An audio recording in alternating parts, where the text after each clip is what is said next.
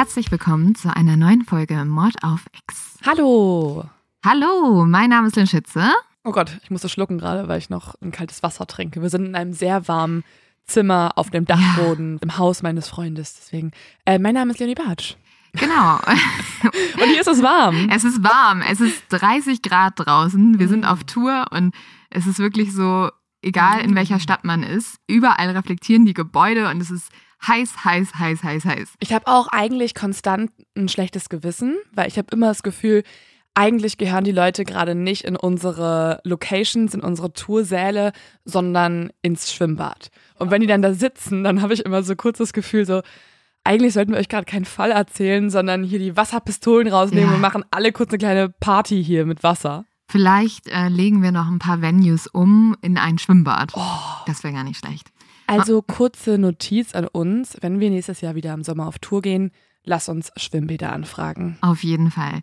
Man muss ja auch sagen, die meisten Podcasts gehen jetzt mittlerweile in die Sommerpause, Leo. Wir sind, glaube ich, einer der einzigen Podcasts, der jetzt noch die nächsten Wochen weitermacht. Machen wir keine Sommerpause? Ja, nicht jetzt. Das ist auch, das, das, also echt? Ja, Ah. ja, das, ich glaube, wir warten noch ein bisschen mit der Pause. Aber das ist ja gut für euch. Dann habt ihr auch was, was ihr im Urlaub mit uns hören könnt. Und ich habe mir gedacht, weil wir keine Sommerpause machen und ihr wahrscheinlich auch alle diese Hitze gerade ertragen müsst, nehmen wir euch diese Woche auch mit in ein Urlaubsparadies. Wir machen also eigentlich Urlaub für die Ohren. Es gibt ja diesen Trend, Leo, auf TikTok und Instagram und YouTube, ASMR. Mhm. Leo, wir probieren das jetzt einfach mal aus. Ich glaube, da wird immer so geflüstert, so, hey, hey du. Okay, du, du möchtest also jetzt hier wie ein Hörspiel auch so Geräusche erzeugen, ja? Ja, ich will jetzt kurz den Leuten das Gefühl geben, die im Büro sitzen, dass sie jetzt auch Urlaub haben. Also wir müssen jetzt so Geräusche machen, die wie Urlaub klingen. Und bei ASMR habe ich zumindest auf Instagram gesehen, da flüstern die so. Also wir müssen jetzt was so machen, so, hey, hey du. Hallo. Das ist gruselig. also, Ich bin Hey. hier noch ein bisschen lost, was, was hier die Mission gerade ist. hör mal in meine Kopfhörer. Ja, ich vertraue dir schon. Es ist so, du musst dann so, so Also- machen, so, Ihr müsst euch das gerade so vorstellen, Lynn hat gerade einen Pinsel in der Hand und streicht damit einfach über ihr Mikrofon und ich habe noch nicht so ganz verstanden, was hier gerade passiert. Und, Lynn, weißt du eigentlich, dass wir auch jemanden haben, der unsere Folgen dann nochmal in der Postproduktion bearbeitet und der kann das viel besser und macht jetzt, ich schnips jetzt gleich und dann macht der richtige Sounds rein, Okay, ja? aber da müssen wir trotzdem so eine Einleitung machen. So, hey, ich weiß, du brauchst jetzt Urlaub, aber ich habe da was für dich. Hier ist ein bisschen mehr. Warte, ich schnipse, ich schnipse. Warum schnipsen? Ja, weil jetzt kommen die Sounds. Ah ja, jetzt entspannst du dich. Jetzt wird alles ganz irgendwie, warum denke ich, dass du jetzt gleich mir einen Rabattcode nennst für, für eine Meditations-App oder für Holiday. Check? Also, wenn wir ganz ehrlich sind, wir hoffen, ihr habt jetzt gerade Meeresrauschen gespürt, die Sonne, ihr habt einen Cocktail gefühlt euch jetzt gerade gemacht und liegt irgendwo am Strand. Aber ganz im Ernst, wir sind ja hier nicht ein äh, Urlaubspodcast, sondern wir sind immer noch ein Crime-Podcast. Also wird es jetzt gleich gar nicht mehr sonnig vom Inhalt dieser Folge. Ah, doch, wird sonnig, aber auch ein bisschen crimig. Und äh, vielleicht überdenkt ihr da noch eure Urlaubsziele noch mal ein bisschen. Und Mord of X ist ja auch manchmal ein Service-Podcast. Und deswegen habe ich heute mal geschaut, wohin kann man überhaupt reisen? Also welche Länder sind sicher? Es ist also eigentlich unser zu dumm zum Reisen heute, also die Länder, in die ihr möglichst nicht reisen solltet. Und dafür habe ich mir den Travel Safety Index 2023 angeschaut. Und hier wird für die 50 beliebtesten Reiseländer eine Gefahrenquote berechnet. Dabei werden Tötungsdelikte, Hygienebedingungen, Infektionskrankheiten und auch das Risiko für Naturkatastrophen mit eingerechnet.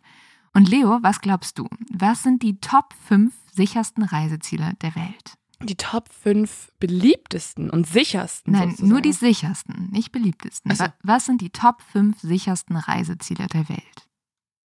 Ich glaube Australien. Nein.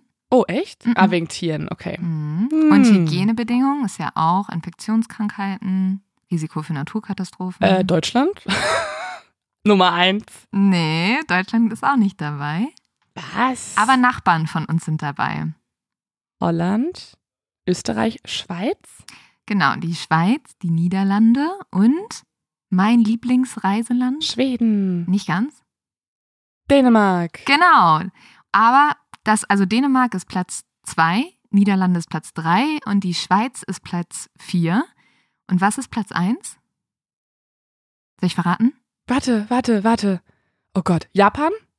Fast Singapur. Uh, okay. Und Also, fünf ist Israel. Ah, okay, okay, okay. Und jetzt kommen wir zu den Ländern innerhalb dieser Top 50 beliebtesten Reiseziele, die am gefährlichsten für euch sind. Leo, was glaubst du denn sind die gefährlichsten Urlaubsorte? Also hoch im Rennen kann ich mir vorstellen, Mexiko. Ja, Mexiko ist Platz 4. Das ist jetzt nochmal so ein kleiner Brainfuck. Jetzt muss ich ja quasi erstmal denken, welche sind überhaupt beliebt, was sind Mhm. die 50 beliebtesten und was sind dann davon aber die unbeliebtesten oder die gefährlichsten quasi. Ja, soll ich es dir verraten? Ja, mach mal lieber. Eins ist Südafrika, zwei ist Indien, drei ist die Dominikanische Republik, vier ist Mexiko und fünf ist Brasilien.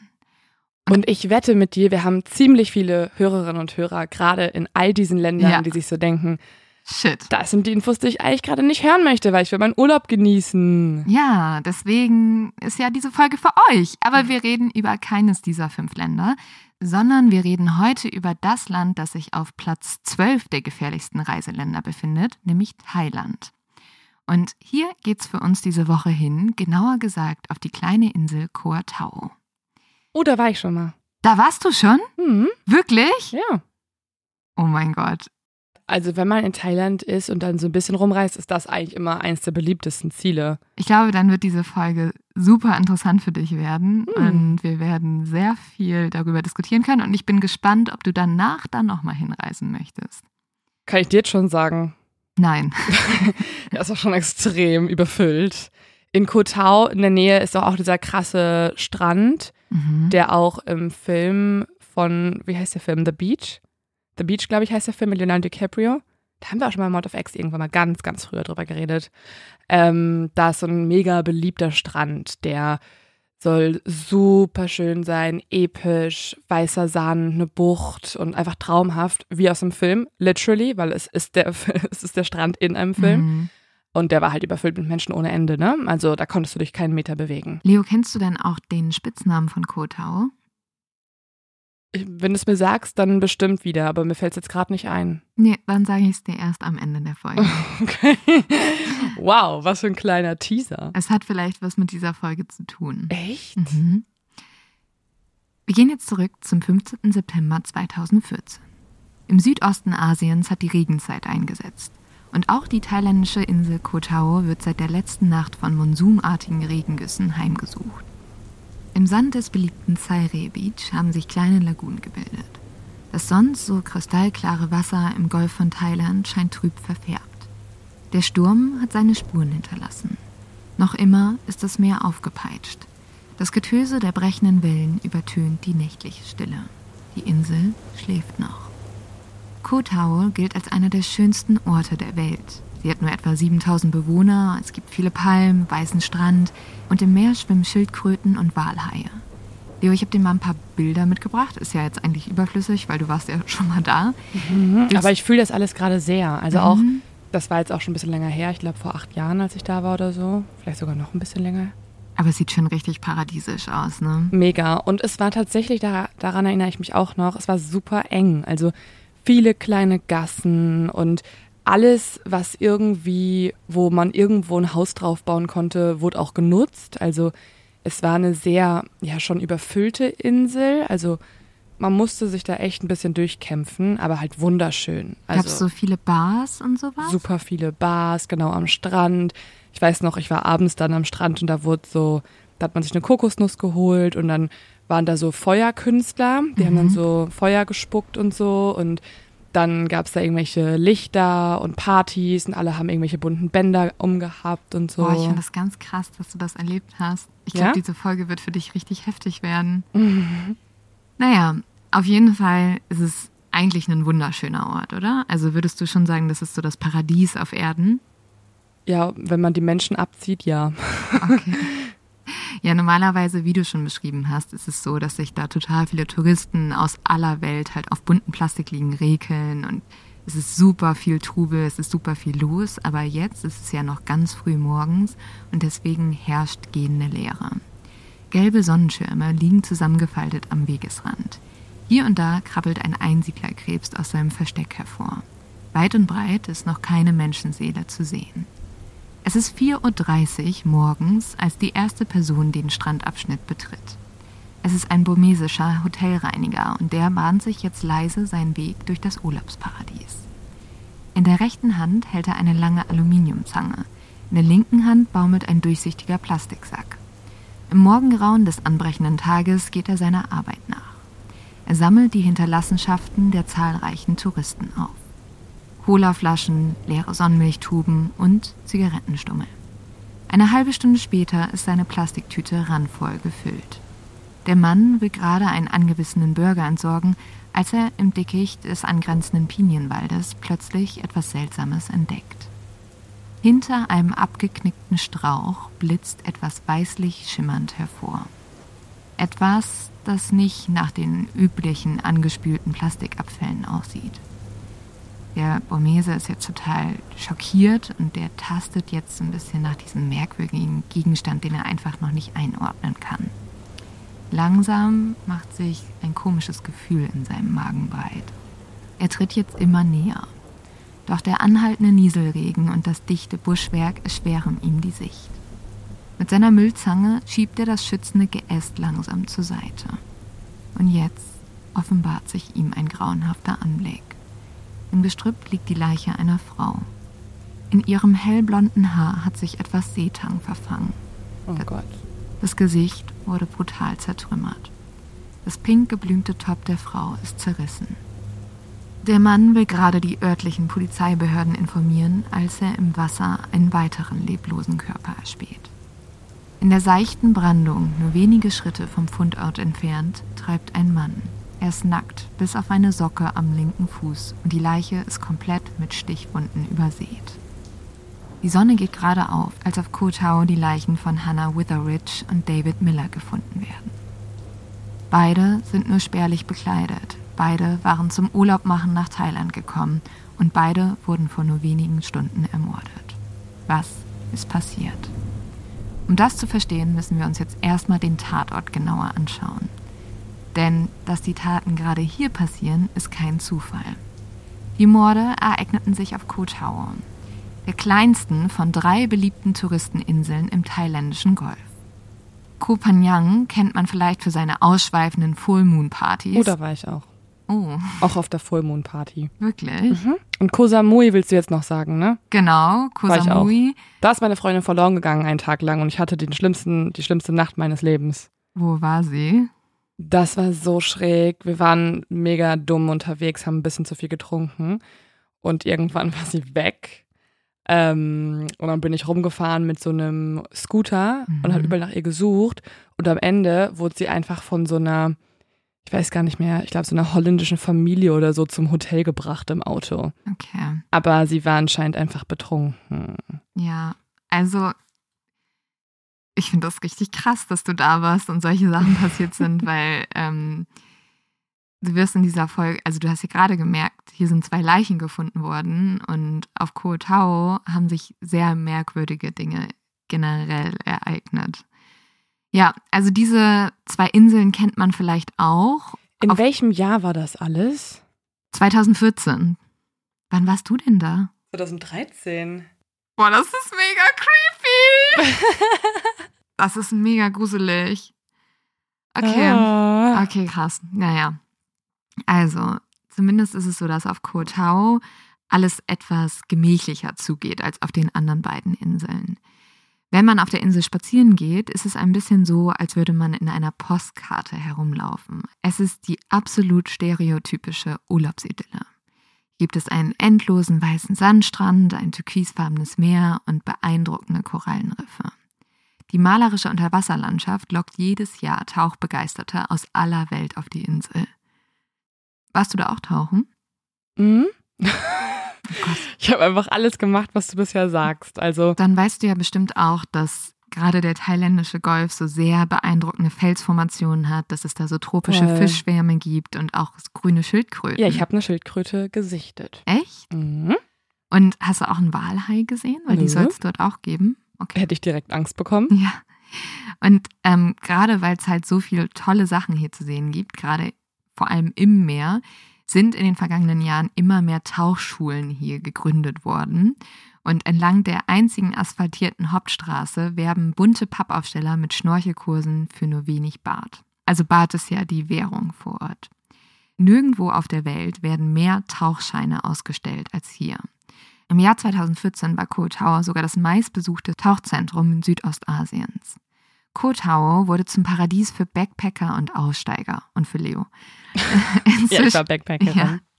Und inzwischen zieht es jährlich mehr als eine halbe Million Touristen auf die Insel. Sie alle wollen hier entspannen, feiern oder auch den Sinn des Lebens finden. Auch Hannah und David kommen als Rucksacktouristen auf die Insel. Die beiden kannten sich vorher nicht. Der Zufall wird sie aber zusammenbringen. Im Herbst 2014 checken sie unabhängig voneinander im Ocean View Bungalows Hotel auf Koh Tao ein. Oh mein Gott, Sekunde. Nein. Nein, Leo. Doch, ich glaube schon. Oh mein Gott. Wie hast du noch nie von diesem Fall gehört? Ich weiß noch gar nicht, worum es geht. Nee, ich habe davon noch nicht gehört. Sekunde. Du kann, na, das kann nicht sein. Ich habe so, okay, das ist mega spannend, weil ich habe richtig viele Fragen an dich dann in dieser Folge. Warte mal kurz. Guck mal hier, da sind wir auf Kotau. Nein. Okay, ich habe gerade unterbrochen. Ich musste einmal gerade kurz schauen. Nein. Ähm, ich musste einmal gerade schauen, weil wir waren tatsächlich in exakt diesem Bungalow-Ding. Und jetzt bin ich gerade in meine Fotos. Guck mal, da sitzen wir. Hier sitzen wir. Krass. Das ist der Ausblick von einem anderen Bungalow, weil ähm, ich weiß ja nicht, was du jetzt gleich erzählen wirst.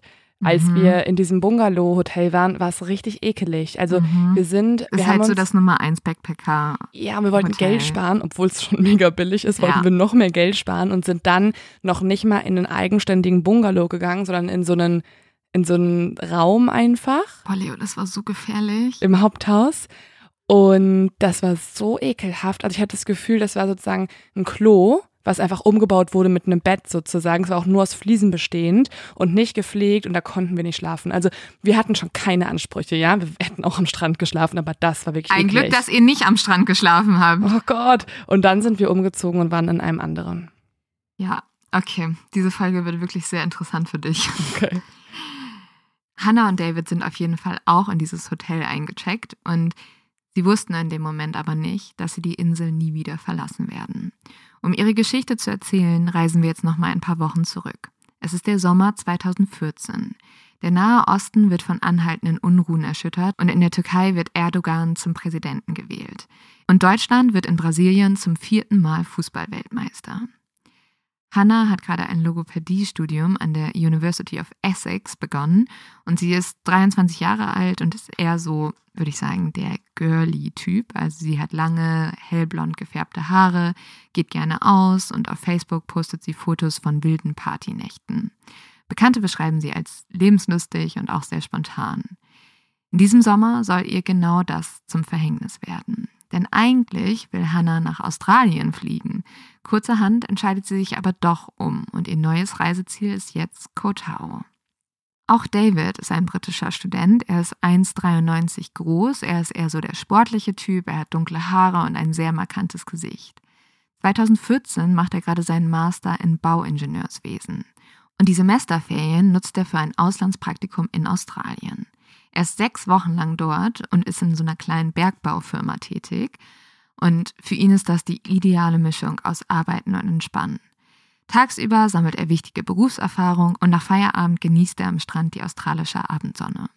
Nach Abschluss seines Praktikums will er dann aber gleich nochmal so richtig Urlaub machen, ganz ohne anstrengende Schichtarbeit. Und so beschließt er, gemeinsam mit einigen Freunden im Spätsommer 2014 nach Thailand zu reisen. Ich habe dir auch mal ein Foto von den beiden mitgebracht, also von Hannah und David.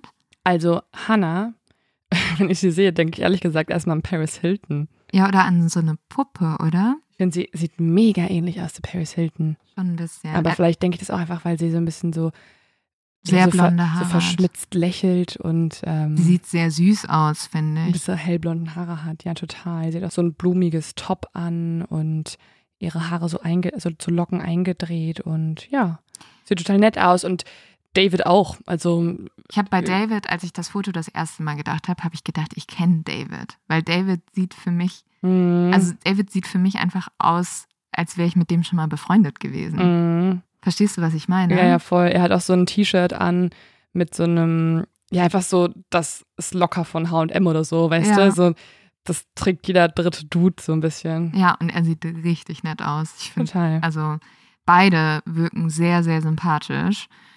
Und die beiden kommen jetzt nach Koh Tao und nach einigen Zwischenstopps erreicht vor allem die Gruppe von David am 12. September das Taucherparadies Koh Tao. Im Ocean View Bungalow Hotel an der Westküste der Insel checken sie jetzt alle ein. Der Backpacker-Komplex ist nicht gerade das, was man eine Luxusunterkunft nennen könnte, wie du schon sehr richtig Hm. beschrieben hast, Leo. Die Fassade des grün gestrichenen Apartments bröckelt bereits ab und der Außenbereich ist auch sehr in die Jahre gekommen. Aber die Zimmer sind sehr preiswert und verfügen über das Nötigste. Und ich glaube, es gab viele Leute, die wie du gesagt haben, hey, ähm, dann spare ich lieber ein bisschen Geld und schlafe hier. Und man muss sagen, auch der Blick von diesen Balkonen ist richtig, richtig schön. Also ich weiß nicht, hattest du einen Balkon? Nee, wir wollten ja noch mehr sparen Ach so, und sind dann noch nicht mal mehr mit in die Bungalows mit der Aussicht gegangen. Okay, aber wenn du so ein Bungalow mit Aussicht genommen hättest, dann hättest du von da einfach den Strand gesehen und das Ganze ist ja auch nur wenige Schritte vom Meer entfernt. Und von hier kann man dann einen super schönen Sonnenuntergang beobachten und man sieht hölzerne Longtail-Boote, die einen kleinen Schatten auf die Wasseroberfläche werfen. Als David dann das erste Mal auf die kleine Terrasse geht und sich dort hinsetzt und sich abends ein Bier öffnet, ist er total glücklich und freut sich einfach auf diesen bevorstehenden Urlaub. Zufrieden genießt er die Aussicht auf die glitzernde Bucht. Er ahnt nicht, welch tragisches Schicksal ihm in nur wenigen Tagen bevorsteht. Der erste Tag auf Koh Tao vergeht wie im Flug. David und seine Freunde genießen das Inselleben in vollen Zügen. Die Studenten gehen schnorcheln, sie trinken aus Kokosnüssen und sie liegen am Strand. Im Laufe des Tages ruft der Student seine Eltern in Großbritannien an. Er sagt, ich war noch nie so glücklich wie hier. Es ist das letzte Lebenszeichen, was seine Familie von ihm bekommen wird. Oh Gott, mit so einem Satz. Einerseits natürlich total tragisch, weil Mhm. er ist ja auch am weit entferntesten Ort von ihnen und ähm, kurz vor seinem Tod. Und dann aber andererseits natürlich auch schön, dass die wenigstens die Tage davor noch die glücklichsten waren für ihn. Ja, aber das wird sich jetzt ändern. Nach dem Abendessen wollen die Freunde das Nachtleben der Insel erkunden und es gibt unweit von dieser Hotelanlage total viele Bars, die gerade mit Happy Hour Angeboten locken. Die Studenten gehen jetzt an einigen Lokalen vorbei. Schließlich entscheiden sie sich für die Beach Lagoon. Das ist eine kleine Cocktailbar mit einem Pool. Und als die Sonne untergeht, sitzt die Gruppe hier bei Cuba Libre und kaltem Bier zusammen. Der Alkohol lockert die Stimmung und schnell kommen die Freunde mit einer Backpacker-Gruppe aus Großbritannien ins Gespräch.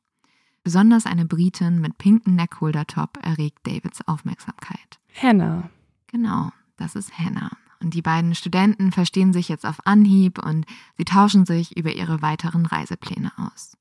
Und dabei stellen sie fest, dass sie Zimmernachbarn sind. Nämlich auch Hannah hat einige Tage zuvor im Ocean View Bungalow eingecheckt. Die Stimmung ist total ausgelassen. Bis in die frühen Morgenstunden wird jetzt gefeiert und getrunken. Und am Ende der Begegnung steht ein Versprechen. Hannah und David wollen sich wiedersehen. Sie verabreden sich für den kommenden Abend in der Beach Lagoon. 22 Uhr, gleicher Tisch. Am nächsten Tag ist das Wetter auf der Insel umgeschlagen. Die anbrechende Regenzeit macht sich bemerkbar. Schwere Wolken verdunkeln die Sicht auf den sonst so klaren Himmel über den Golf von Thailand. David kommt das ganz gelegen. Man muss sagen, er verbringt jetzt den ganzen Tag damit, seinen Rausch auszuschlafen. Also der hat so viel getrunken der Nacht zuvor, dass es ihm richtig schlecht geht. Mhm, das ähm, Kennst du auch? auch sehr. Ja. Auf Und- dieser Insel. David ist halt eigentlich den ganzen Tag in diesem Bungalow und er hört einfach, wie der Regen auf das Dach des Bungalows tropft und erst am Abend kriecht er aus seinem Bett. Es ist kurz nach 22 Uhr, als er die Tür der Beach Lagoon öffnet. Im Inneren herrscht aufgeregtes Treiben. Englische und spanische Wortfetzen fliegen durch die Luft. Im Hintergrund läuft ein Reggaeton-Song. Die ersten Leute haben bereits angefangen zu tanzen. Eine Gruppe Franzosen trinkt Shots aus Plastikbechern. Es wirkt so, als hätte sich die ganze Insel hier heute verabredet. Zielstrebig bahnt sich David jetzt einen Weg in Richtung Bar. Ganz hinten links an einem kleinen Bambustisch entdeckt er sie schließlich. Hannah. Was genau in den kommenden Stunden geschieht, ist unklar. Ein Bild, was anschließend veröffentlicht wird, zeigt die Reisenden in ausgelassener Stimmung.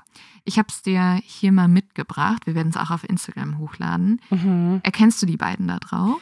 Ja, also man sieht mehrere Leute. Man sieht vier Frauen an einem Tisch sitzen und drei Männer. Und Henna ist die erste, also vorne links und trägt ein pinkes Top ohne Träger und hat irgend so einen Cocktail in der Hand. Ich glaube, so ein dunkler Cocktail. Sieht ein bisschen aus wie Whisky Cola oder sowas. Ja, oder so Cuba Libre oder ja, so. Ja, ne? genau, irgendwie ja. so.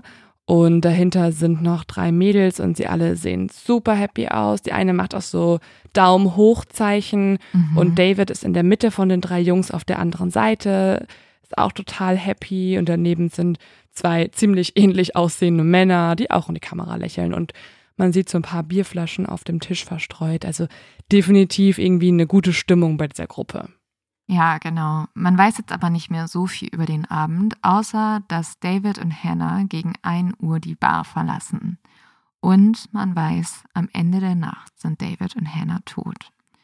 Als am nächsten Tag die Behörden über den Fund der Leichen informiert werden, bricht auf der ganzen Insel große Aufregung aus. Wer ist für den Tod der Touristen verantwortlich? Innerhalb kurzer Zeit wird die internationale Presse auf den Fall aufmerksam. Die ganze Welt scheint in diesen Tagen auf die kleine Insel im thailändischen Golf zu schauen. Außer du anscheinend. Du hast das irgendwie nicht mitbekommen damals. Ja gut, du warst ja auch noch ein bisschen jünger. Thailand lebt zu großen Teilen vom Tourismus und bei den Hotelbesitzern wächst jetzt die Angst vor Umsatzeinbußen. Der Druck auf die Behörden ist deswegen sehr groß. Trotzdem dauert es aber 20 Stunden, bis die Spurensicherung am Tatort auftaucht. Oh ja. Und ich habe ja vorhin schon den Fundort beschrieben. Also Hannah wurde ja am Strand gefunden und David im Meer. Also das oh ja. ist natürlich fatal, wenn da die Spurensicherung so lange braucht, weil eigentlich mit jeder Minute Spuren verschwinden. Also ein Ermittler, mit dem wir im Interview geführt haben äh, vor kurzer Zeit, hat ja auch eh schon mal zu uns gesagt, es ist mega schwer, Spuren im Freien zu finden. Mhm. Also deutlich schwerer als in einer in einem Zimmer oder in einer Umgebung, ähm, wo du klar Gegenstände separieren kannst vom Umfeld. Und es ist ja auch noch am Regnen gewesen. Du hast ja, ja. am Anfang erzählt, es hat genieselt ja. und äh, es ist ein Sturm gerade vorbeigezogen. Also das ist wahrscheinlich jetzt schon eher unwahrscheinlich, dass da irgendwelche Spuren gefunden werden, oder? Ja, es ist sowieso ein bisschen die Frage, was, was für eine gute Arbeit die Polizei hier leistet. Also sie selbst sagen, dass sie umfassende Ermittlungen eingeleitet haben. Das wurde aber im Nachhinein sehr bezweifelt von Journalisten. Ein Journalist hat auch erzählt, dass er sich das mal angeguckt hat vor Ort und dass das Polizeirevier nur so eine kleine Strandhütte sei und die Leute sehr vercheckt dort gewirkt haben. Mhm. Dabei muss man natürlich bedenken, dass hier sogar noch wahrscheinlich mit viel größerem Aufwand ermittelt wurde, als wenn es jetzt thailändische Opfer gewesen wären, weil hier mhm. hat man ja total große Angst, dass die Touristen ausbleiben und das ist ja oft so bei internationalen Mordopfern, dass da der polizeiliche Druck natürlich viel höher ist. Ja, und so fangen sie jetzt auch an, nach Beweismitteln zu suchen und schnell werden die Beamten tatsächlich auch fündig. Nicht weit vom Tatort entfernt wird eine Gartenhacke gefunden und ein blutiger Holzknüppel. Später wird sich herausstellen, dass das die Mordwaffen waren. Außerdem entdecken die Polizisten ein benutztes Kondom und drei Zigarettenstummel der Marke L&M und von Marlboro. Okay, also das ist natürlich jetzt spannend, ne? Mhm. Gartenhacke, also jemand, der entweder da wohnt und deswegen so ein Werkzeug hat oder vielleicht als Gärtner oder Hausmeister dort arbeitet irgendwo auf der Insel. Auch ein grauenhaftes Mordinstrument, ne? Ja, komplett. Also auch, dass du schon meintest, der Holzknüppel ist blutig gewesen, klar, weil damit einfach wahrscheinlich extrem brutal losgeschlagen Hennas wurde. Gesicht war ja komplett zerschlagen, ne? Weiß man denn, von wem das Kondom benutzt wurde? Kann man das jetzt rausfinden? Also nee. ob das unter den beiden war oder von einer anderen Person? Also man wird rausfinden, dass Hannah vergewaltigt wurde. Aber man kann jetzt erstmal nichts genaueres Mhm. definieren. Vor allem auch, weil keine Zeugen gefunden werden. Niemand scheint die britischen Studenten in dieser Nacht gesehen zu haben. Und auch die Auswertung der Überwachungskameras liefert keine stichhaltigen Hinweise. Komischerweise sind nämlich ausgerechnet die Bilder von der Überwachungskamera der Bar verschwunden von dieser Nacht. Hm, also hatte jemand Zugang zum Backoffice, wo man diese Videos eigentlich hätte sehen können. Vielleicht, ja. Okay. Du musst dir vorstellen, diese ganze Insel ist jetzt in Panik. Ne? Also die Leute sind total entsetzt über dieses Verbrechen und fragen sich natürlich, wie ist das passiert, wer hat das getan. Es gibt dann verschiedene Hinweise, die eingehen. Also zum Beispiel erzählen auch einige Fischer, dass sie in dieser Nacht ein Schnellboot beobachtet haben und an Bord Hm. des Bootes sei ein Verletzter gewesen. Aber erstmal lassen sich dazu auch keine Vermutungen erhärten. Also der Mörder vielleicht, der sich selbst verletzt hat auch bei Ja, das könnte sein. Es könnte ja zu einem Kampf gekommen sein. Ne? Mhm. Also, weil ich habe ja erzählt, David war auch sehr groß. Also, Mhm. der ist ja jemand, der wird sich gewehrt haben, wahrscheinlich. In den kommenden Tagen werden alle Beweismittel nochmal umgedreht. Dann gibt es einen ersten Erfolg zu vermelden. Bei einer erneuten Sichtung des Kameramaterials sind die Ermittler auf etwas Interessantes gestoßen. Also es gab ja mehrere Überwachungskameras. Wollte gerade sagen. bei einer Hotelkamera wurde nämlich was aufgezeichnet und zwar um 3.44 Uhr, also morgens. Mhm. Und das war nicht weit vom Tatort entfernt und man sieht auf dieser Überwachungskamera einen Mann. Und dieser Mann trägt kein Shirt und er rennt einfach durch dieses Bild. Also er rennt über den Strand und das ist schon ein bisschen merkwürdig. ja, so als würde er flüchten. Ja, genau. Für kurze Zeit werden jetzt Hoffnungen wach, dass man den Fall schnell lösen könnte, weil man hat ja dieses Überwachungsvideo von diesem Mann und auch die Medien schalten sich jetzt mit in die Suche ein und titeln, wer ist der Running Man? Das sind nicht nur thailändische Medien, die darüber berichten, sondern auch BBC, The Sun und The Guardian. Alle sind vor Ort und wollen jetzt rausfinden, was ist mit diesem britischen Studenten passiert. Kann man denn erkennen, wie dieser Mann aussieht? Oder sieht man einfach nur eine Person Schatten quasi? Ja, leider ist die Kameraqualität sehr schlecht und du kannst eigentlich nur erkennen, dass der sehr dichtes, langes Haar hat und diese Haare verdecken nämlich das Gesicht des Unbekannten. Okay, aber man erkennt auch jetzt nicht irgendwie eine Hautfarbe, eine Größe, Mhm. mm, gar nichts. Nee, also dadurch wird sich dieser Hinweis auch erstmal im Sand verlaufen. Als die Polizei einige Tage später immer noch keinen Verdächtigen liefern kann, wird ein Massen-DNA-Test veranlasst. 200 Männer von der Insel müssen jetzt Speichelproben abgeben, weil sie haben ja eigentlich DNA, ne? Also von diesem Kondom.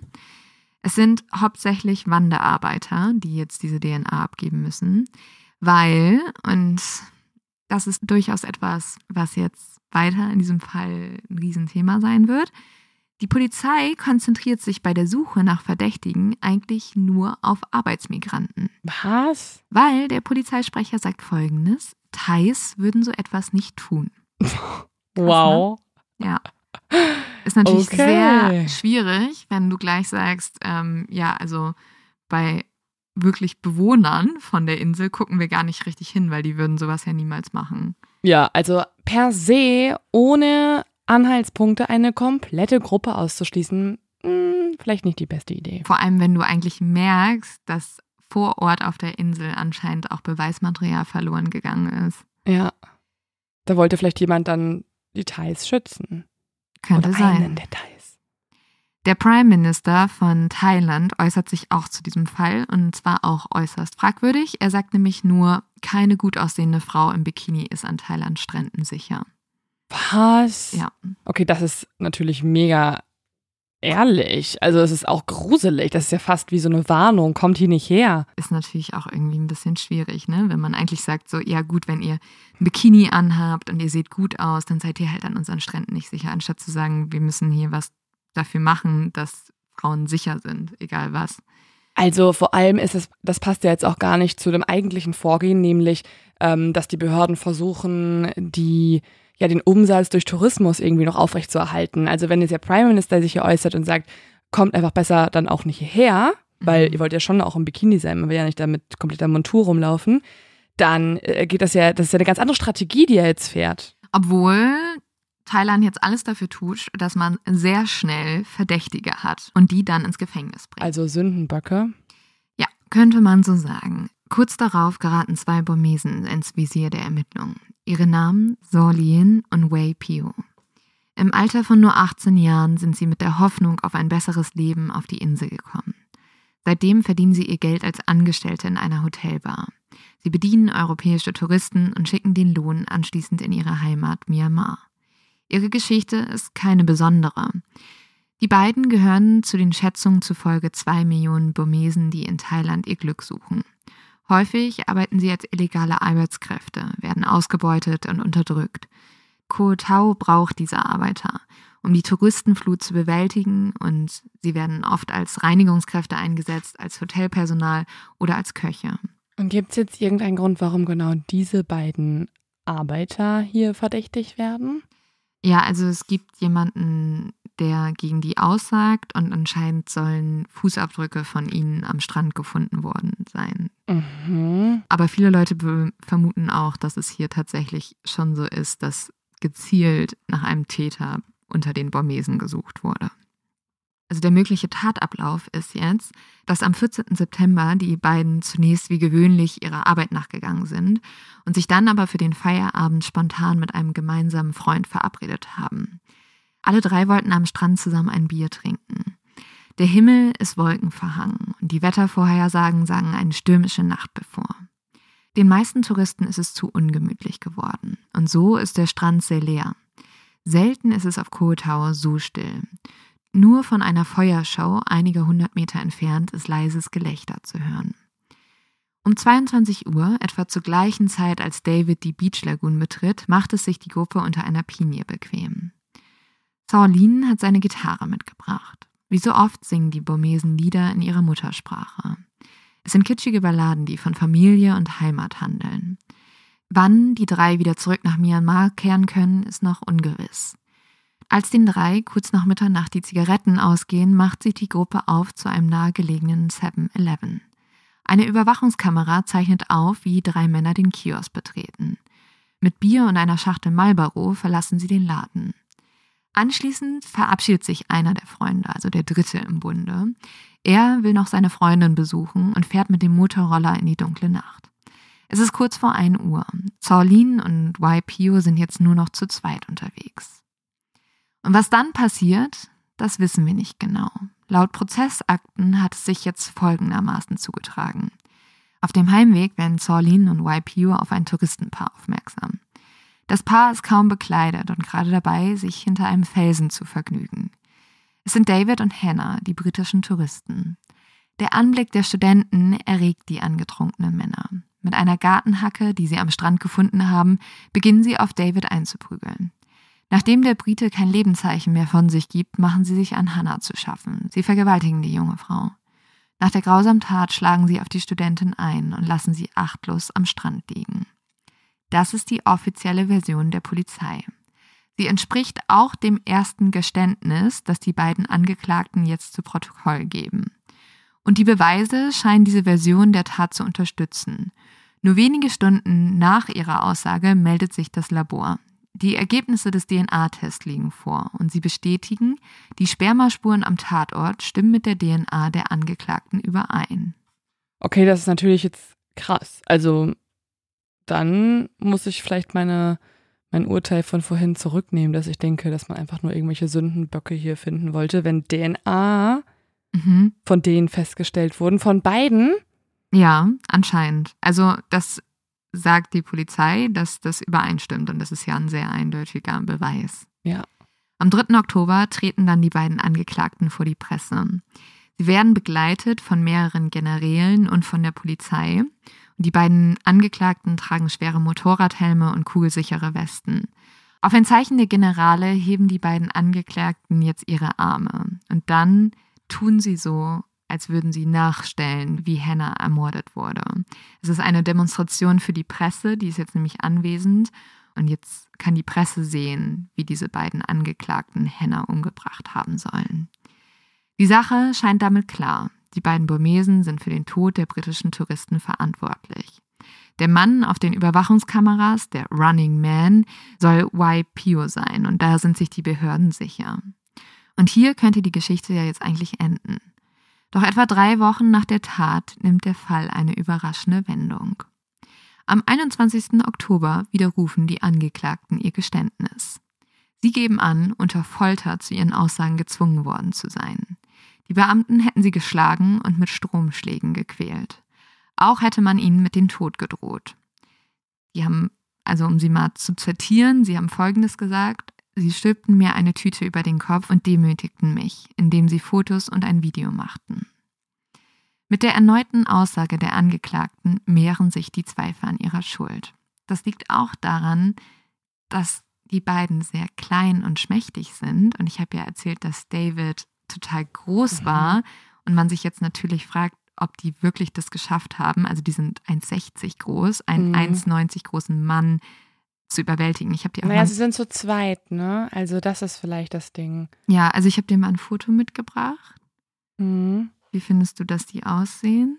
Na, da sind sie ja anscheinend schon in Untersuchungshaft und sehen total abgemagert aus und traurig. Also und voll jung, oder? Die müssen sehr viel Kraft, glaube ich, aufgebracht haben, um einen 1,90 Mann zu überwältigen. Mm, ja, schon. Also äh, es ist halt das Ding, ich weiß halt nicht, wie Männer kämpfen. Ich finde sozusagen die Größe mhm. wird wieder wettgemacht, dadurch, dass sie zu zweit sind. Sozusagen. Aber Hannah und David waren ja auch zu zweit, ne? Ja.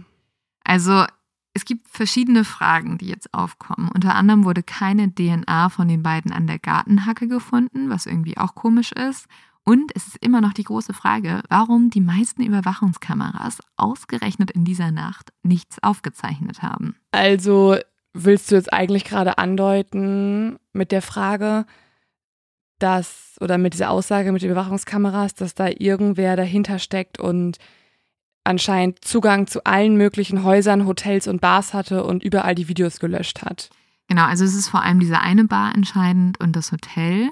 Und es gibt jetzt einige Hinweise, dass vielleicht die ja, falschen Leute im Gefängnis sitzen könnten. Und vor allem eine ganz entscheidende Person, die jetzt anfängt zu sprechen, beziehungsweise eher Nachrichten auf Facebook zu veröffentlichen. Das ist nämlich ein guter Freund von David, der heißt Sean, der kommt aus Schottland und ist 25 Jahre alt und der hat mit David zusammen studiert, war mit ihm gut befreundet und die waren beide zusammen auf Koatau und waren auch gut befreundet. Und eigentlich sollte Sean an dem Abend zusammen mit David ausgehen, war dann aber zu verkatert und sagt, dass er nicht mitgekommen ist. Und jetzt, wenige Tage nachdem dieser Mord passiert ist, fängt Sean an, panische Nachrichten auf Facebook zu veröffentlichen. Er schreibt jetzt, die Mafia versucht mich zu töten. Bitte helft mir. Oh, der ist immer noch auf Kotau. Mhm. Wenige Nächte nach den Morden ruft Sean jetzt mitten in der Nacht einen Journalisten an, der vor Ort über diese Morde berichtet und erzählt ihm, wie er gerade in einem Laden sich hinter einer Theke verstecken würde und draußen stehen drei Männer, die Sean von einer Bar verfolgt hätten und dann ist Sean in diesen 7-Eleven gerannt und hat sich dort versteckt und Sean macht auch ein Foto und postet es jetzt auf Facebook.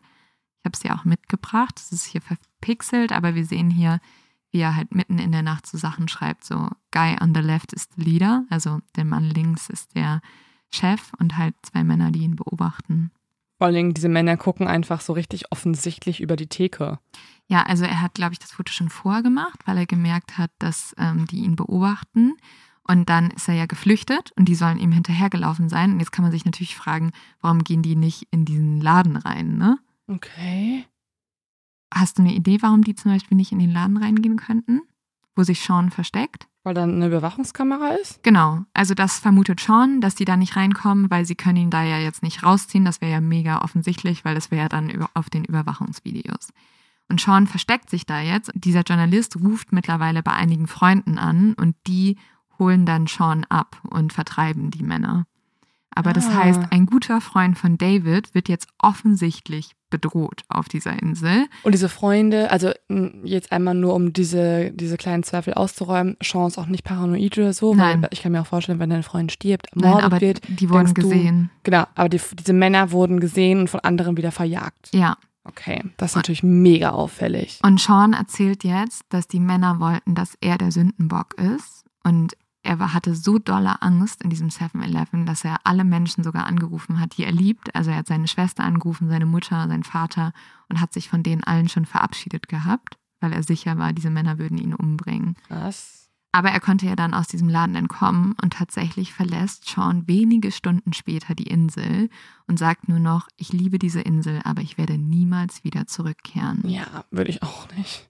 Was extrem merkwürdig ist, Sean hat die gleichen Verletzungen wie David am Rücken und als er die Insel verlässt, kann man an seiner Gitarre Blutspritzer sehen.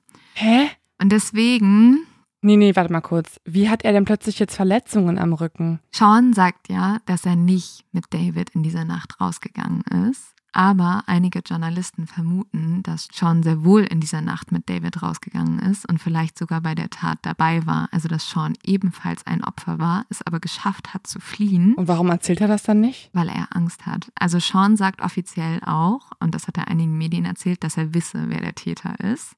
Aber er hat mega Angst, weil diese Männer, die ihn verfolgt hätten, die hätten auch zu ihm gesagt, heute Nacht wirst du dich selbst von einem Baum erhängen und wir werden dabei zuschauen. Also die haben ihn konkret mit dem Tod bedroht. Und Sean ist dann geflohen, der ist zurück nach Hause nach Schottland gegangen und hat sich geweigert, da weiter drüber zu sprechen. Ich finde diese beiden Männer halt mega auffällig. Mega gruselig alles, oder? Ja, also halt so, als wenn sie selbst die Täter sind und jetzt verzweifelt nach Leuten suchen, die sie dann dafür verantwortlich machen können. Und bei Sean hat es nicht funktioniert und deswegen brauchten sie dann die beiden Burmesen. Ja, also das könnte man sehr gut vermuten. Und tatsächlich hat Sean auch den Mann benannt, den, äh, der ihn verfolgt hat. Er hat ja auch das Foto hochgeladen, was extrem viele Leute erkannt haben. Und einer der Männer, der auf diesem Foto zu sehen ist, ist einer der einflussreichsten Männer auf Koh Tao. Wir nennen ihn jetzt mal hier Boa. Und Boas Familie gehört fast ganz Kotau. Oh. Und der zweite Mann, der auf dem Foto zu sehen ist, ist der Leibwächter von Boa. Er und Okay. er hat mittlerweile eine sehr hohe Position bei der Polizei auf Kotau. Hm, also zwei sehr mächtige Männer, die jetzt natürlich sehr stark versuchen, ihre Insel zu schützen. Ja, das Ganze führt jetzt dazu, dass viele Leute vermuten, dass viel mehr hinter diesen Morden steckt, nämlich das organisierte Verbrechen und dass eigentlich diese Insel von der Mafia beherrscht wird und dass die jetzt alles versucht haben, um das zu verdecken. Das Problem ist aber, konkrete Beweise dafür gibt es nicht. Doch mit jeder neuen Ungereimtheit wachsen jetzt die Zweifel an der Schuld der Burmesen. Ich habe eine Frage. Hat irgendwer Sean vielleicht auch verdächtigt? Also Ja, jetzt, Sean wurde am Anfang richtig stark auch verdächtigt. weil ich wollte gerade sagen, also ich finde es immer noch richtig krass, dass er die gleichen Verletzungen wie David am Rücken hat, also durch einen Kampf. Nee, halt durch diese Schere. Ah. Und was für ein Blut war an seiner Gitarre? Von wem? Das konnte nie richtig identifiziert werden. Da haben auch nur ein paar Journalisten drüber gesprochen. Also könnte sein sein, könnte aber auch das sein Er wurde von aber, David. er wurde von den Behörden ausgeschlossen als Täter. Also er sagt, dass genau das passieren sollte, also dass er als Täter vermutet wird und dass er sich deswegen erhängen sollte, damit dann ganz klar ist, er hat die Tat begangen. Okay, also es gibt aber auch zwei Erklärungen. Ne? Die andere, andere Erklärung wäre, dass er vielleicht doch was mit der Tat zu tun hatte, die beiden Männer ihm auf der Spur waren. Dann hat Ja, er das sich das ist- genau. ausgedacht, dass sie ihn anschwärzen wollen und er hat aber das Blut an der Gitarre, weil er halt dabei war. Das ist die Version, die die beiden Männer erzählen. Ja. Also Ja. Boa wird danach auch befragt und er sagt, ja, es ist ja wohl ganz klar, das war Sean und der ist jetzt abgehauen und der ist auch nur abgehauen, weil er halt selber der Täter ist. Mhm. Es gibt jetzt aber keine konkreten Beweise dafür, dass irgendjemand anders der Täter ist. Und so ähm, wachsen zwar die Zweifel an der Schuld der Burmesen, aber das ändert nichts an der Entscheidung des Gerichtes. Am 24. Dezember werden Y, Pio und Saulin in allen Punkten schuldig gesprochen. Das Urteil? Tod durch Giftspritze. Oh, krass. Der Aufschrei, der jetzt erfolgt, ist riesig. Viele Menschenrechtsorganisationen üben scharfe Kritik an dem Verfahren. Human Rights Watch bezeichnet den Fall als zutiefst beunruhigend. Und auch Amnesty International sieht die Verurteilten zu Sündenböcken abgestempelt. Bei der Ermittlungsarbeit seien jegliche Standards ignoriert worden. Die Spurensicherung hätte unter den widrigsten Bedingungen stattgefunden. Der Tatort wurde total kontaminiert. Unzählige Journalisten und Journalistinnen und auch Touristen wurden gesehen, wie sie während der Beweisaufnahme am Strand herumspaziert sind. Besonders bizarr ist, die Ergebnisse des DNA-Tests kommen aus einem nicht offiziellen Labor. Weder Polizei noch Forensik haben den Abschlussbericht unterschrieben. Holy shit. Der Fall wirft jetzt ein sehr schlechtes Licht auf Thailands ohnehin schon angeknacktes Justizsystem. Die Korruptionsprobleme sind hier seit langem bekannt. Das Vertrauen in die Behörden ist gering. Es ist ja auch mega auffällig, wenn du am Anfang mhm. der Ermittlungen sagst, ja, ähm, übrigens, wir untersuchen jetzt diesen Fall komplett, aber Thais werden halt nicht befragt. Ja. Und dann oha, plötzlich sind es genau zwei Einwanderer. Das schreit ja schon nach Korruption. Auf jeden Fall. Das ist halt so dumm, das sagst du doch. Also ganz ehrlich, dann sag's halt nicht und mach's einfach so, wenn du damit wegkommen möchtest mit diesem Verbrechen. Ja, aber zum Glück kommt ja jetzt ein Riesenaufschrei. Also nach dem Urteil erfahren jetzt Wife Pio und Saulin eine komplette Welle der Solidarität. In Bangkok protestieren jetzt tausende Gastarbeiter für ihre Freilassung und Unterstützer auf der ganzen Welt schreiben solidarische Briefe. Sie machen ihnen Hoffnung auf eine Wiederaufnahme des Verfahrens. Und tatsächlich werden die beiden Verurteilten 2020 begnadigt. Ihre Todesstrafen werden in lebenslange Haftstrafen umgewandelt und auch eine Auslieferung nach Myanmar rückt damit in greifbare Nähe. Und damit auch die Hoffnung, endlich wieder zu ihren Familien zurückzukehren. Aber weil man dann denkt, dass die in Myanmar ähm, freigelassen werden. Genau, das könnte passieren, ist aber bisher nicht passiert. Krass, also bisher sind sie einfach immer noch im Gefängnis. Mhm. Im Herbst 2020 schreibt Sorlin einen Brief an eine Journalistin. Wie Sie wissen, hat der König einen Royal Pardon erlassen. Das heißt, dass ich nicht mehr im Todestrakt bin. Hier ist es besser, es gibt mehr Platz, sodass ich Sportübungen machen und mich fit halten kann. Können Sie bitte Druck auf die Botschaft Myanmars ausüben, dass ich in mein Land zurückkehren kann?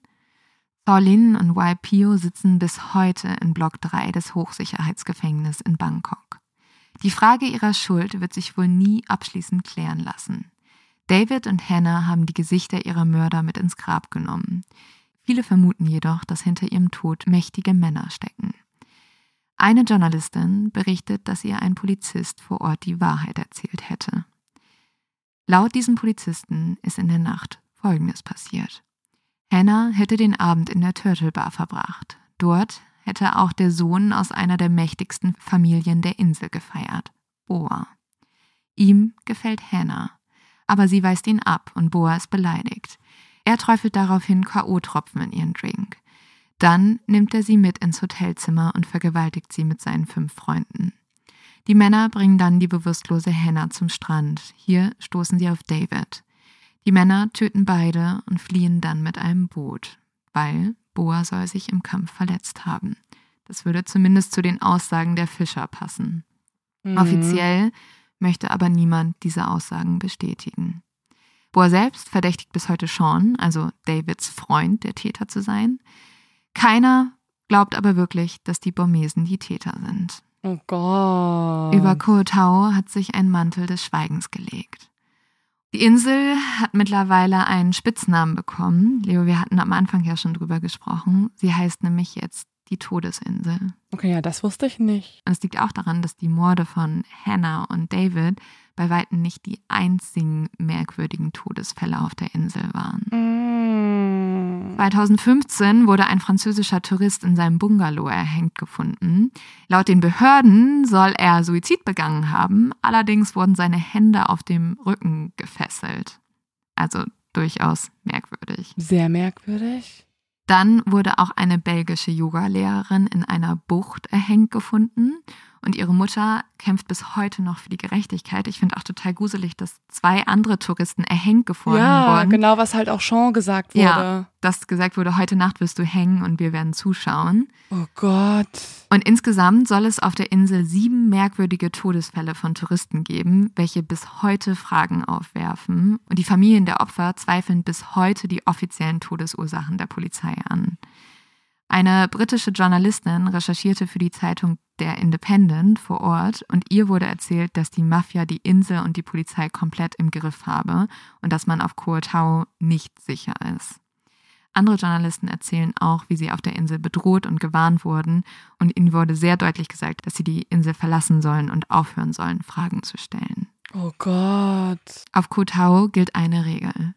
Wer im Paradies bleiben will, muss schweigen. Ja, Leo, vielleicht, Ja. Was denk- Leo, was denkst du jetzt über deine ehemalige Traumurlaubsinsel? Ja, also jetzt mache ich mir natürlich schon mehr Gedanken und gehe gerade im Kopf durch, ob ich irgendwas Merkwürdiges damals erlebt habe. Vor allen Dingen, wie gesagt, das war ja genau das Jahr. Ja, war das 2014, wo du ja, da warst? war, ich habe nochmal nachgeguckt. Guck mal hier, ich kann dir die Fotos zeigen. Ich habe die alle gerade auf dem Handy. 9. April 2014 war ich auf einem Boot. Gott, wie gruselig. Ja, dann war das einfach ein paar Monate, bevor das passiert ist, ne? Krass. Habt- Aber was glaubst du denn, was passiert ist? Also was ist deine Vermutung? Ne, ich kann mir definitiv vorstellen, dass da sehr viel Korruptes passiert ist. Also ich glaube nicht, dass es die beiden Burmesen sind. Ich auch nicht. Und ich bin mir ziemlich sicher, dass diese Geschichte, die die Journalistin von einem Polizisten gehört hat, stimmt. Also dass es dieser Sohn dieser sehr Mm. einflussreichen Familie gewesen Das ist. kann ich mir auch vorstellen. Das Einzige, was ich an der Geschichte ein bisschen komisch finde, Der hat ist, nämlich auch übrigens in der Bar gearbeitet, wo die Überwachungsvideos echt? verschwunden sind. ja, okay, das ist natürlich mega auffällig. Also, dass es gar nicht Boa war, sondern Boas Sohn, Nee, Boa, ähm, Boa ist der Sohn. ist der Sohn. Das kann ich mir auch gut vorstellen. Ich finde, es hört sich schon so an, als ob es da irgendeinen Creep gibt auf der Insel, dass auch schon öfter was passiert ist. Ich würde mir gerne übrigens auch mal anschauen, wie viele Leute auf der Insel vergewaltigt wurden. Also, Es gibt einen, also vielleicht schon mal den Leos Mhm. Tipp vorgezogen. Es gibt einen super guten Podcast dazu, der ist Mhm. zwar auf Englisch, aber der heißt Death Island mm. und der geht nämlich auf sehr viele merkwürdige Todesfälle auf dieser Insel ein. ja, und ich kann mir vorstellen, dass die Todesfälle fast nur so die Spitze vom Eisberg sind. Deswegen habe ich gerade gemeint, ich würde gerne Mhm. alle ähm, äh, Gewaltdelikte dort mir mal anschauen, weil ich kann mir vorstellen, dass das wie so ein Geheimnis auf der Insel ist, dass die Ja. da einen, ich sag mal, missratenen Sohn haben und der wird aber geschützt von der Insel. Oder mehrere Leute. Oder ne? mehrere, klar. Also es scheint ja eine Mafia vor Ort zu geben. Zumindest haben das mehrere Journalisten berichtet, dass sie Hinweise darauf Ja, glaube ich auf erfahren jeden haben. Fall. Und es scheint so, als würden die sich halt alles erlauben. Ne? Es gibt auch einen Bericht von einer jungen Frau, die auf der Insel war und vergewaltigt wurde. Also die wurde am nächsten Morgen, ist sie aufgewacht am Strand, hat noch jemanden weglaufen sehen, war komplett nackt. Und die ist dann zurück aufs Festland gegangen und hat dort den Leuten Bescheid gesagt. Und sie wurde ausgelacht und die Polizei hat gesagt, ja, du hast einfach deinen Freund betrogen und willst das jetzt nicht zugeben. Ja, krass. Vor allen Ja. Dingen, das sind die Fälle, von denen man weiß, ne? Also stell dir mal vor, wie viel, wie viel da passiert ist, was halt nicht erzählt wurde, weil die Menschen traumatisiert sind und sich schämen dafür, dass es passiert Ja. ist. Also ich glaube, wir wissen noch nicht mehr alles, was auf dieser Insel vor sich geht. Was ich ein bisschen merkwürdig finde an dem Bericht von der Journalistin, die ja die Mhm. Wahrheit rausgefunden haben soll, dass David einfach so am Strand war. Also Mhm. da frage ich mich, wie das in diesen Ablauf passt. Mhm. Also ich kann mir eher vorstellen, dass Hannah und David tatsächlich, die beiden mochten sich. Die beiden haben sich ja Mhm. dann irgendwie auch getroffen und Mhm. so, dass die beiden doch zu zweit unterwegs waren, irgendwie in der Nacht dann. Mhm. Was ich nämlich komisch finde, ist, dass Hannah ganz alleine in einer anderen Bar gewesen sein soll, da Boa kennengelernt hat. Und nee, David, also das soll schon die gleiche Bar gewesen sein, ne? Aber dass die dann Hannah sozusagen mitgenommen haben. ja, und dann hat David nach ihr gesucht vielleicht, irgendwie so. Ja, also Davids Vater sagt bis heute, dass er stolz auf seinen Sohn ist, weil er glaubt, dass sein Sohn halt Hannah versucht hat zu helfen Mhm. und deswegen sterben musste, weil er halt ein Zeuge war. Aber das eigentlich hatten die es gar nicht auf David abgesehen. Das glaube ich auch nicht. Es macht auch eigentlich gar keinen Sinn, dass er sterben musste. Also, es macht weil er auch so groß ist und halt eher so eine, also warum solltest du ihn umbringen? Also es gibt keine richtige Motivation dafür. Naja, nur weil er halt dabei war und Ja. die Leute gesehen hat. Also es war einfach nur eine Beseitigung von einem potenziellen Zeugen. Ja, Das erkläre ich mir nur dadurch, dass Hannah und David zusammen gewesen sein müssen. ja. Oder er das Geschehen gestört hat und reingeplatzt ist. Aber findest du es nicht super gruselig, dass du Voll. auf dieser Insel warst? Und man Boah. war so, also du warst ja so sorgenlos und hast dir gar nichts gedacht und ihr seid Mm. abends allein über diesen Strand gelaufen.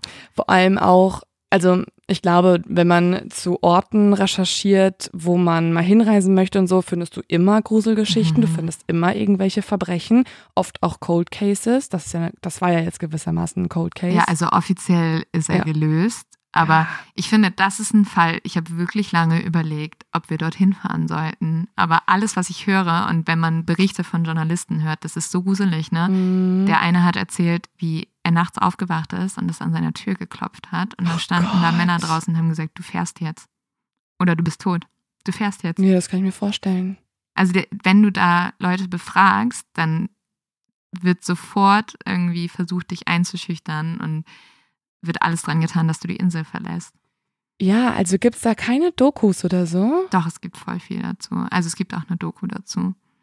Weil das würde ich mir jetzt gerne reinziehen wollen. Ja, ich Das bin. google ich gleich mal. Es gibt auch, ähm, also Reddit hat auch ganz viel zu diesem Fall. Der ist halt einfach super Oh gruselig. no, der Nachmittag ist gefüllt. Ja, ich glaube auch.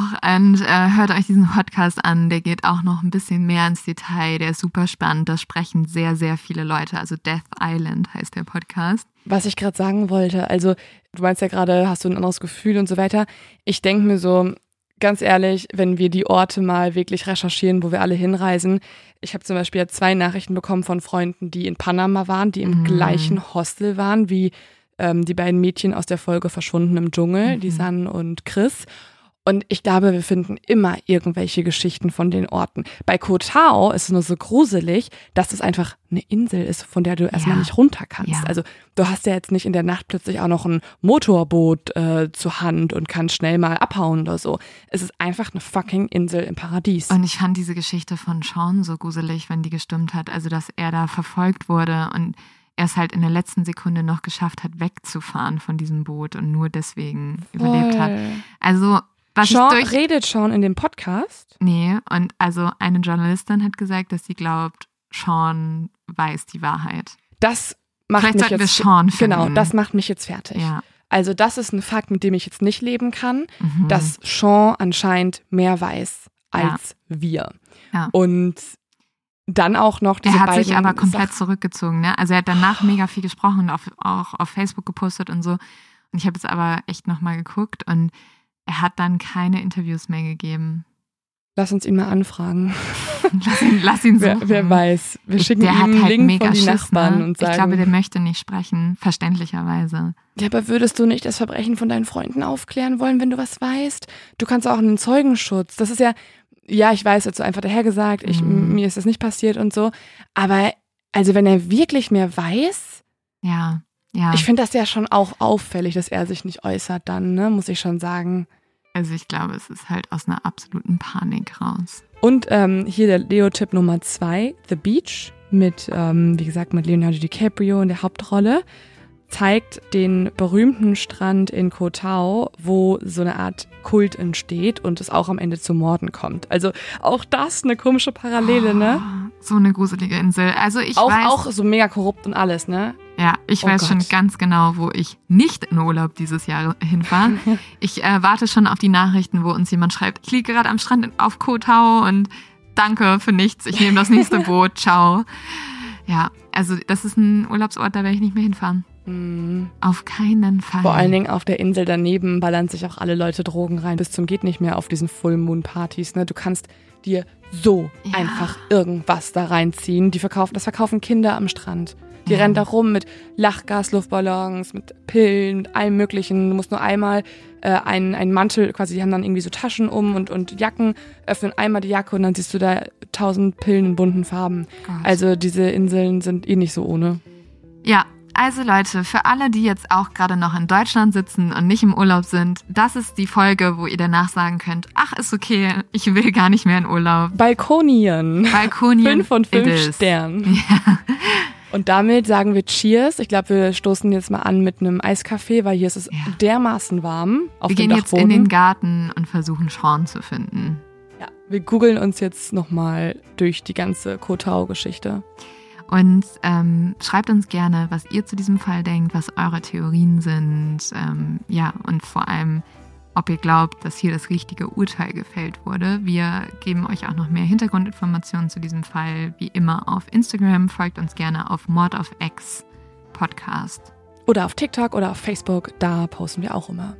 Bis zum nächsten Mal. Cheers!